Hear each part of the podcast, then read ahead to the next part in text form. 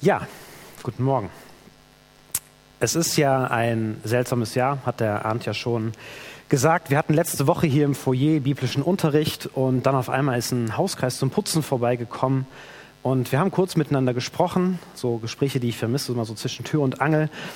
Und wir haben gemerkt, eigentlich gibt es irgendwie sehr wenig zu berichten. Weil irgendwie, so anders auch alles ist, irgendwie dieses Jahr läuft auch vieles ganz gleich ab, monoton.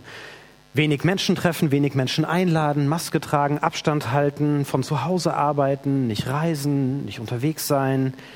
Wenig Abwechslung irgendwie. Und da trifft man sich dann einmal und erzählt, wie es einem gerade so mit Corona geht. Und man trifft sich zwei Wochen später und hat eigentlich gar nicht so viel Neues zu berichten, weil es immer noch so ist. Und dennoch ist vieles anders. Das Jahr geht zu Ende und für den einen oder anderen, für viele stehen viele Fragezeichen im Raum. Wie geht es weiter? Unzufriedenheit mit Politik, Unverständnis für die Art und Weise, wie manche Menschen in Deutschland mit diesem ganzen Thema umgehen und sich benehmen, Sorgen um die eigene Existenz, vielleicht auch Sorge um unsere Gemeinde. Und dann diese Frage, wie soll dieses Weihnachten überhaupt werden? Wie soll es zu einem richtigen Weihnachten werden, wenn doch so vieles so anders ist? Wenn dann die Sorgen und die Sorgen um die Frage, wie das denn alles werden soll, das Feiern irgendwie so überschattet, überlagert. Wenn ein schwieriges Thema im Raum steht und kaum Zeit gibt, durchzuatmen und irgendwie nicht abzusehen ist, wann das denn endlich abgeschlossen ist. Wenn die eigenen Gedanken um die Frage kreisen, wie es mit dem Beruf oder mit der Familie weitergehen soll und guten Schlaf irgendwie nicht zulassen. Wenn der Wunsch nach Gemeinschaft mit anderen Menschen so stark wird, dass es einen innerlich zerreißt, weil du dich so alleingelassen fühlst. Oder wenn dich Trauer übermannt, weil du jemanden verloren hast oder weil du etwas verloren hast, was dir wichtig war. Vielleicht kennst du solche oder ähnliche Gedanken. Sarah und Abraham jedenfalls, von denen wir vorhin gehört haben, die hatten ein Leben hinter sich, in dem sie einigen dieser Gedanken und Gefühle immer wieder begegnet waren. Sarah konnte keine Kinder bekommen und es ist schwer zu fassen, was das für ihr Leben bedeutete. Das ist bitter. Das ist heute bitter, das war damals bitter. Damals vielleicht noch mehr, weil es noch ganz andere Dinge bedeutete als heute. Es bedeutete damals, weil Kinder wichtig waren, dass die Vorsorge in Frage stand. Was machen wir, wenn wir alt werden, wenn wir keine Kinder haben? Eine Frau galt etwas, wenn sie Kinder hatte. Wenn sie keine Kinder hatte, dann haben die Menschen über sie geredet. Manche vielleicht voller Mitleid, andere haben sie ausgelacht, haben sich lustig gemacht, überheblich sind sie geworden. Dinge, die in unserer Kultur sicherlich glücklicherweise nicht so vorkommen und die keine Rolle spielen und nicht so präsent sind. Aber dann sind ja die Dinge, die wir heute bei uns in unserer Kultur auch haben, die Frauen erleben dieser sehnsüchtige Wunsch nach einem Kind, der unerfüllt bleibt. Dann dieses ständige Hoffen, dass es was geworden ist und dann die Enttäuschung, dass es doch nichts geworden ist. Dann die Gedanken, die Vorwürfe, die Sarah sich vielleicht selbst gemacht hat. Die Trauer darüber, dass sie keine Kinder hat. Vielleicht auch die Sorge, dass ihr Mann sich irgendwann eine andere nimmt, die ihr dann Kinder schenkt und die ihr dann mehr liebt als sie. Fragen, Wut, Ärger darüber, dass Gott nicht hilft, war keine leichte Situation. Und dann passiert für diese beiden Menschen Weihnachten. In einem Satz zusammengefasst, Gott kommt unerwartet und er gibt Grund zur Freude. Gott kommt. Das ist ein ganz normaler Tag für beide. Die Arbeit am Morgen ist getan, die Sonne steht am höchsten, klassische Zeit für Siesta. Abraham döst vor seinem Zelt, liegt da oder sitzt da vielleicht. Und auf einmal bemerkt er irgendwas, vielleicht eine Bewegung, und er blickt auf und er hat sich nicht getäuscht. Er sieht drei Männer in einiger Entfernung stehen. Wer jemanden besuchen will, der klopft bei uns an oder der klingelt. Im Umfeld unserer Geschichte, da hat man sich respektvoll in einigem Abstand hingestellt und hat auf eine Einladung gewartet. Und Abraham springt sofort auf, als er diese drei Männer sieht, er, weil er erkennt, um wen es sich handelt. Er weiß sofort, das ist Gott, das ist der Herr selbst, heißt es hier, der ihn besucht. Gott erscheint ihm in der Gestalt von drei Männern. Und es ist viel darüber diskutiert worden, wie genau das alles mit diesen drei Männern zu verstehen ist. Darauf gehe ich heute Morgen nicht ein. Für heute ist nur wichtig, Gott erscheint ihm durch diese drei Männer. Und das ist was Besonderes, weil das eine sehr persönliche Begegnung ist. Es ist kein Traum, in dem ihm Gott begegnet. Es ist auch keine Stimme, die vom Himmel kommt. Es sind auch keine Boten, sondern es sind echte Männer. Männer, die sich die Füße waschen lassen, Männer, die essen, Männer, die trinken. Und in den Kapiteln vor dieser Begebenheit lesen wir davon, wie Abraham Gott kennenlernt. Und es gibt immer wieder Begegnungen zwischen Abraham und Gott. Und wer sich diese Begegnungen genau anschaut, der merkt, dass diese Begegnungen immer menschenähnlicher werden. Gott wird immer menschenähnlicher. Je vertrauter die Beziehung zwischen Gott und Abraham wird, umso menschlicher wird die Art und Weise, wie Gott diesem Abraham erscheint. Und im Alten Testament lesen wir von nur einem einzigen Menschen, dem Gott noch näher kommt als Abraham. Das ist Mose. Und von ihm heißt es, dass Gott von Mund zu Mund mit ihm gesprochen hat, wie mit einem Gleichstehenden. Wenn Gott Menschen nahe kommt, dann macht er die Menschen nicht göttlicher, sondern er kommt ihnen entgegen und vermenschlicht seine Erscheinung. Es ist nicht andersrum.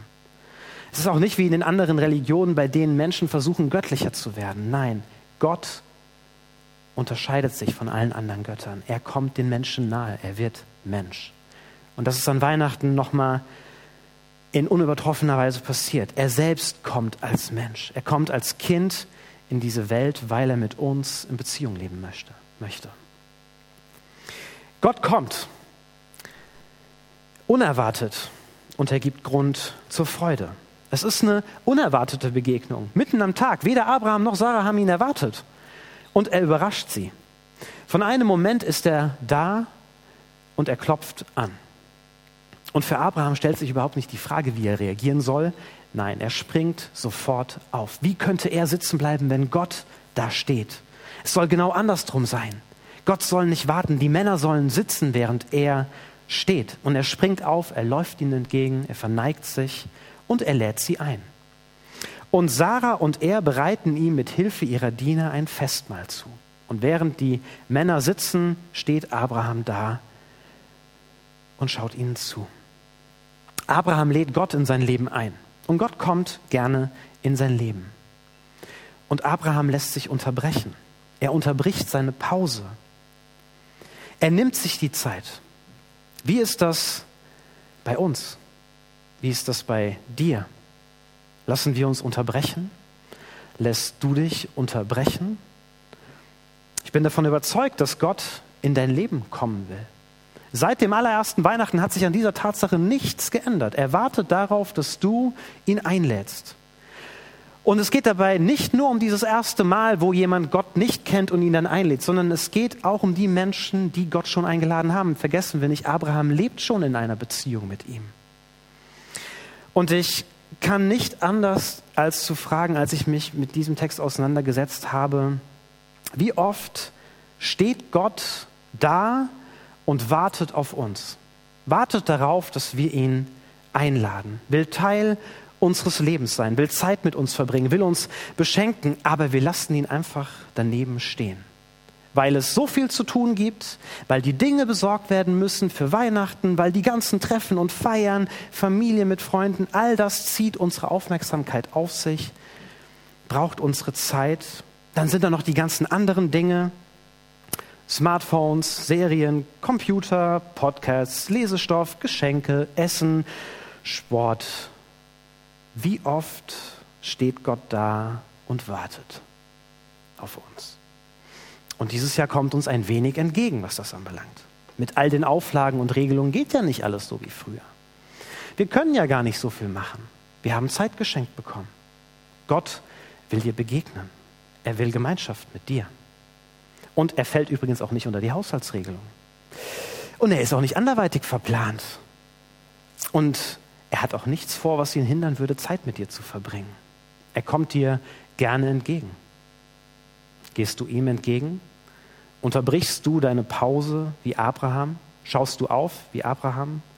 Schaust auf von dem kleinen Display, das wir so oft vor unseren Augen haben? Lässt du dich unterbrechen in dem ganzen Trubel, oder vielleicht auch in deinem Ärger, in deiner Enttäuschung darüber, dass Weihnachten dieses Jahr so anders stattfinden muss? Darf er deine Gedanken unterbrechen? Die Gedanken, in denen du ihn vielleicht vorwirfst, dich alleingelassen zu haben? Oder in den Gedanken, die sich um diese Frage drehen, warum lässt Gott es zu, dass es dir jetzt so geht? Gott ist da. Laden wir ihn ein oder rechnen wir eigentlich schon gar nicht mehr mit ihm? Gott drängt sich uns nicht auf. Und heute müssen wir auch nicht mehr fragen, ob Gott noch kommt. Am ersten Weihnachten ist das passiert. Er ist da und erwartet. Das gilt. Das ist bis heute so geblieben.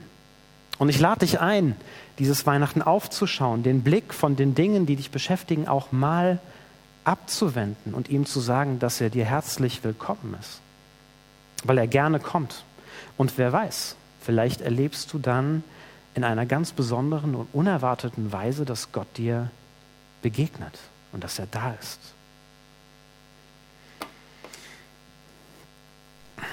Gott kommt unerwartet und er gibt Grund zur Freude.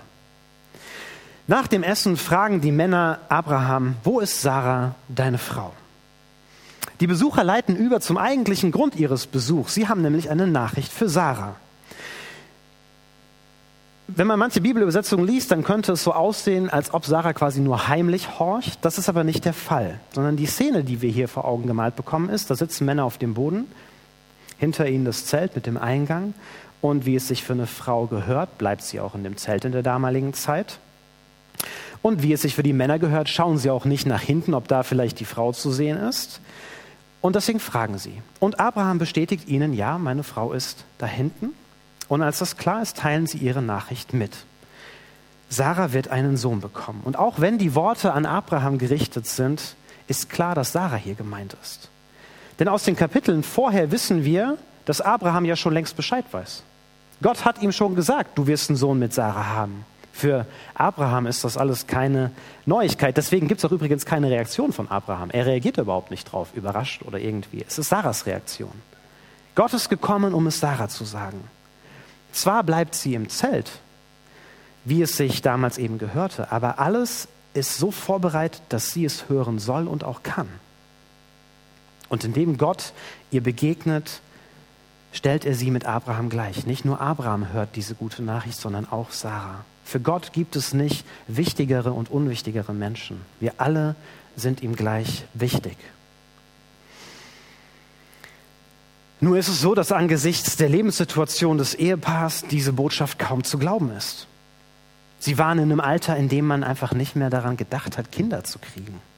Nicht nur vom Kopf her.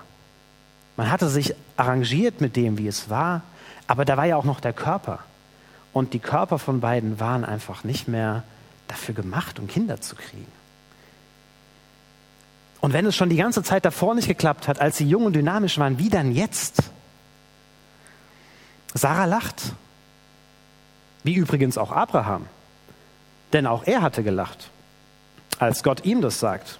Da fiel Abraham auf sein Angesicht und lachte und sprach in seinem Herzen, soll mir mit 100 Jahren noch ein Kind geboren werden und soll Sarah 90 Jahre alt gebären? Warum lachen beide? Ist das Unglaube? Vermutlich nicht. Der Rabbiner Benno Jakob bezeichnet es als einen halb zweifelnden und halb fragenden Ausruf. Ja, ist das denn wirklich möglich? Das klingt irgendwie zu fantastisch, das geht nicht. Aber was wäre, wenn doch? Das wäre ein Wunder. Aber es wäre uns so willkommen. Aber lieber nicht zu viele Hoffnungen machen, sonst werde ich am Ende enttäuscht. Aber es wäre ja so schön. Ja, wir kennen das. Diese Hoffnung, dass sich vielleicht etwas noch zum Guten hin verändert. Aber eigentlich sehen wir auch irgendwie nicht, wie das gehen soll. Wir denken, das funktioniert nicht und wir denken dann lieber doch nicht so viel darüber nach, weil wir wollen ja nicht enttäuscht werden. Und die Enttäuschung wäre umso größer, wenn ich mir dann doch Hoffnung mache. Die Besucher hören das Lachen Sarahs. Und sie fragen, warum lacht Sarah und spricht, sollte ich wirklich noch gebären, nun da ich so alt bin? Sollte dem Herrn etwas so möglich sein? Es braucht keine besonderen Fähigkeiten, um einzuordnen, warum Sarah lacht. Man muss noch nicht mehr ihre Gedanken lesen können. Es ist klar, wie soll eine Frau in ihrem Alter Kinder bekommen? Das ist unmöglich. So schön es auch wäre, es ist unmöglich. Nein, es geht nicht. Nun ja, nicht ganz, sondern aber doch. Denn für Gott ist nichts unmöglich, sagt Gott. Und um seine Vorhersage zu bekräftigen, fügt er noch hinzu, was er auch schon davor einmal gesagt hat. Um diese Zeit will ich wieder zu dir kommen übers Jahr und dann soll Sarah einen Sohn haben. Bevor ihr jetzt weiterblättert und nachschaut, ob Gott wirklich gekommen ist, als Sarah ihren Sohn bekommen hat, nein, er ist nicht gekommen. Es geht hier nicht um ein Versprechen, dass er persönlich wieder vorbeischauen wird, sondern das ist eine ausgeschmückte und blumige Wortwahl, um den Zeitraum zu benennen, in dem das passiert, um Sarah und Abraham darauf vorzubereiten. Bereitet euch darauf vor, nächstes Jahr ist es soweit. Und jeder Mensch, der hier vorbeikommen wird, wird euch mit einem Kind im Arm sehen. Das ist eine Bekräftigung, die deutlich macht, ich meine es wirklich ernst. Das ist nicht einfach nur irgendein Wunsch so dahergesagt. Sarah streitet ihr Lachen ab.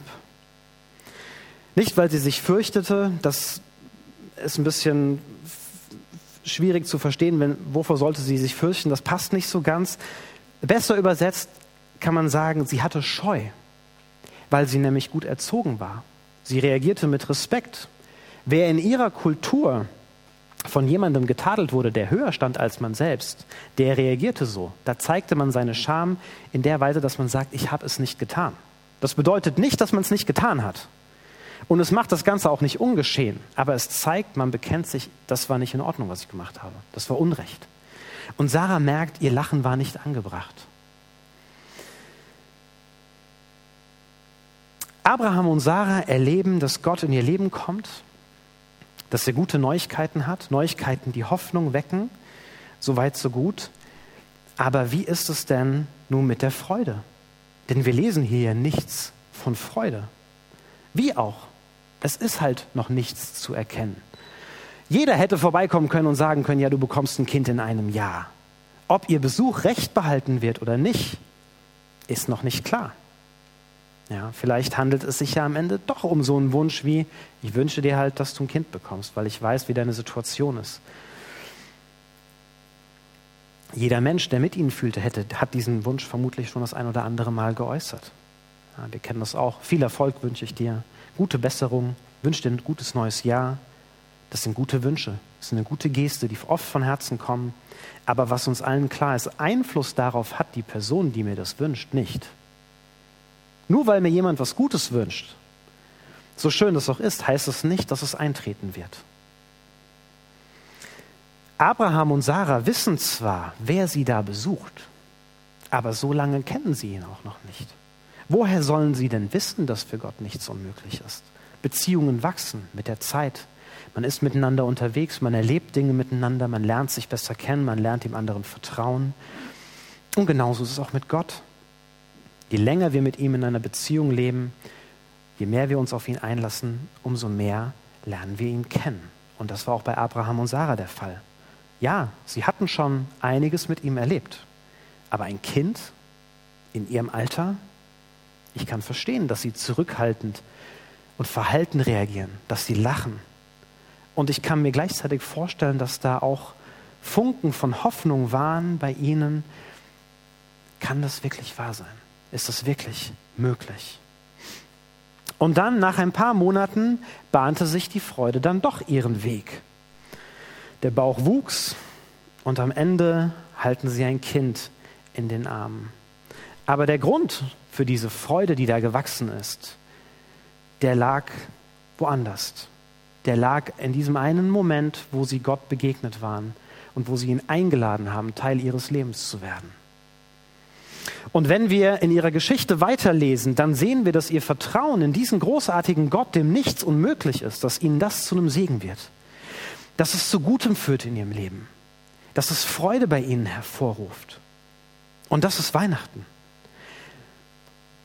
Gott kommt unerwartet und er gibt Grund zur Freude.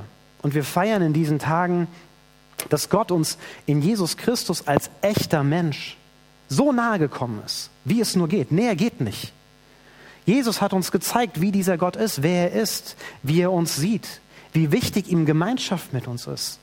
Er hat uns gezeigt, dass ihm nichts unmöglich ist, dass er alles dran setzt, dass unser Leben heil wird, dass dein Leben heil wird, dass es gut wird. Dafür gibt er sein Leben. Was sind die Dinge, die dir zu schaffen machen? Was macht dich traurig? Welche Sorge treibt dich um? Auf was hoffst du lieber nicht mehr, um dann nicht noch mehr enttäuscht zu werden? Gott sieht das alles und er weiß darum und er will eingreifen. Er will dich fröhlich sehen, er will dich heilen, er will dein Leben verändern, er will dir Gutes tun, er will dir Freude schenken. Gott ist gekommen, Gott klopft an. Lädst du ihn ein? Bist du bereit, ihm zu vertrauen? Oder lädst du ihn vielleicht wieder ein? Bist du bereit, ihm wieder zu vertrauen? Oder bist du bereit, ihm in dieser einen Sache, die dich so beschäftigt, neu zu vertrauen?